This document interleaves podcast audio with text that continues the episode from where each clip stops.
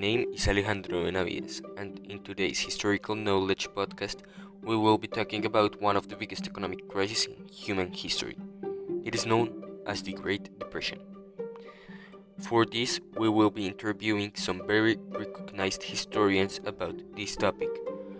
First, I will give you a little context of what were the causes, the development, and the consequences. Okay, so, as the causes, we have that the Great Depression was an economic domino effect. In the 1920s, more than 60% of the US were living below the poverty line, which caused that the products in the market were not affordable for the majority of people, leading to the close of factories and the withdrawal of investments. Also, in the time, there is a global crisis because of the Great War. Most European countries had to ask lo- uh, for loans to the American banks, but they could not pay back. That caused that the American banks stopped giving out loans and Europe purchasing power went farther down.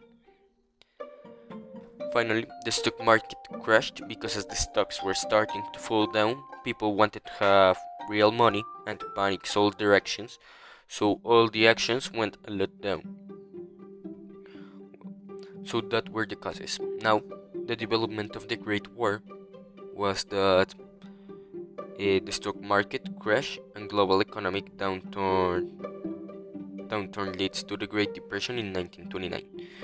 In 1933, over 1 million homeless people in the US, FDR launches the New Deal to fund job programs, social security, and affordable housing production.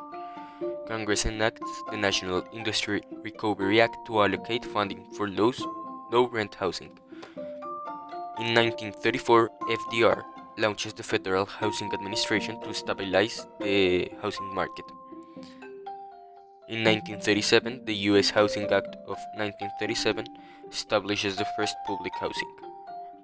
Finally, in 1944, the GI Bill provides mortgage assistance programs and college or vocational education for veterans, broadening the middle class. Also, for giving you a little context, uh, FDR is Franklin Delano Roosevelt, which was the president of the United States in that time. Well, now that we know that, I can give you the consequences of this major event. So, the world output and standards of living dropped a lot in a short period of time. It hastened the international gold standard and the government regulation in economies increased.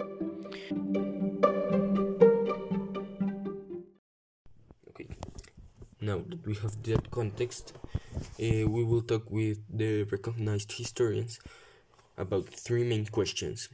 So, first of all, we will talk with David Valbuena, which is specialized in Germany during the Great Depression, and he will tell us the, how this depression made Hitler gain power and rise in Germany. So, hi David. Now, Okay, hello. And well, now I'm gonna explain uh, or answer the question. So, with the Great Depression during uh, 1930, uh, German population become an angry, frightened, and financially struggling community. This made them uh, be open to new and more extreme politics, including fascism and communism. Uh, many people uh, heard Hitler ideas of the Jewish being the responsible of the, the of this depression. The, uh, the fear and uncertain, uncertainty uh, was another reason that made Germans uh, search for stability, the stability that Hitler was offering.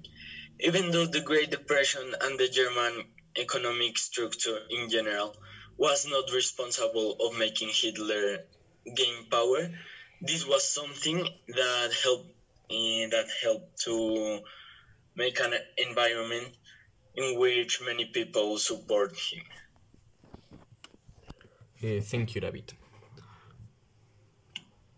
So now that David told us about how Hitler gained power and rise in Germany because of this event, we can talk with Alejandro del Busto, which is specialized in the Soviet Union during this historical event.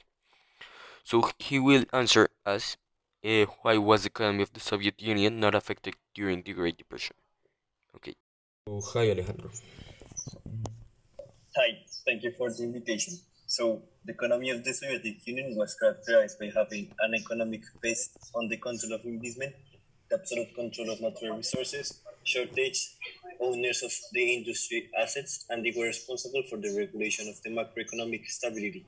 That was basically a, a branch of the economy that was responsible for the study of the economic rates, the employment, and other factors in the Soviet Union.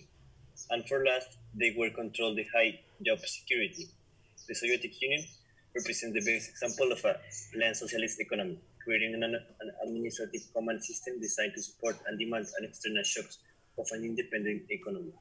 During the Great Depression, the Soviet Union experienced a quick growth in their economy and in the industry, meanwhile the other countries were stuck in the market. During the Great Depression, the Soviet Union uh, economy was the lower relation with other countries to trade and export different products. Its economy was not tied to the rest of the world. They were a very independent economy to the rest of the countries. The Soviet Union was only a country to follow a deliberate development of strategy executed by an, an administrative action that permits to grow their industry and their economy. Thank you, Alejandro. That was very useful. Okay. Now that we learned about how the economy of the Soviet Union was not affected, we can go now with the historian Lucas Donado, which is specialized in the United States during the Great Depression, and he will tell us how financially, if there are a lot of people buying stocks, they can't be controlled in the United States. Well, so now you can go, Lucas. So, hello, Alejandro. Um, good morning. I'm going to answer how financially, if there are a lot of people buying stocks, they can't be controlled in the United States. Basically, the stock market uh, is a trade between buyers and sellers and allows each of them to negotiate the price of the stock. The stock invest- investment is basically to buy a very little portion of a business in order to work on a project and make capital grow. And invest- if the investor wins more of what he invested thanks to the capital growth. Nevertheless, business does not always make capital grow, and that's where the risks come. Thanks to this, it's a risk to invest into stocks because we don't know if it would succeed. So, when there are a lot of people buying stocks, a very great portion will be basically in charge of a portion of business. And when stock prices start to decline, many people start selling them, and that's what causes a crisis in the economy. And as many people bought stocks, the panic caused a lot of them to trade, causing a collapse in the stock market on the United States.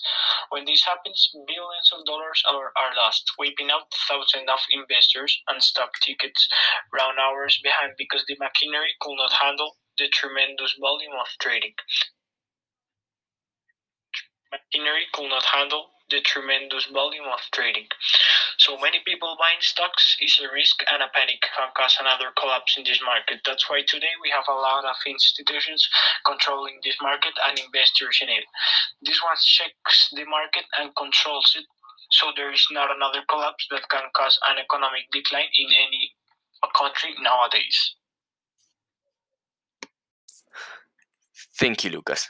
Now that we heard what all the historians wanted to tell us, we can make a little summary for concluding this podcast. So,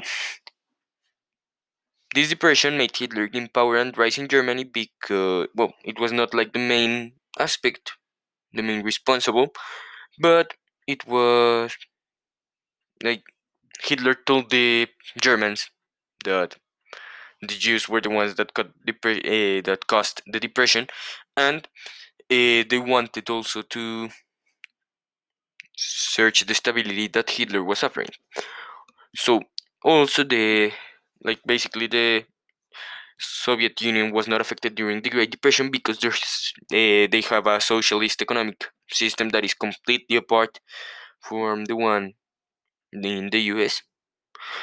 And they do not export and trade that much with other countries. So they were not that affected by the Great Depression.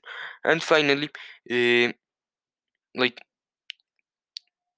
as people buy a lot of stocks, uh, it will collapse in one time because uh, when they want real money, they will they will uh, panic sold. Well, thank you. That's all for it, and I hope you learned.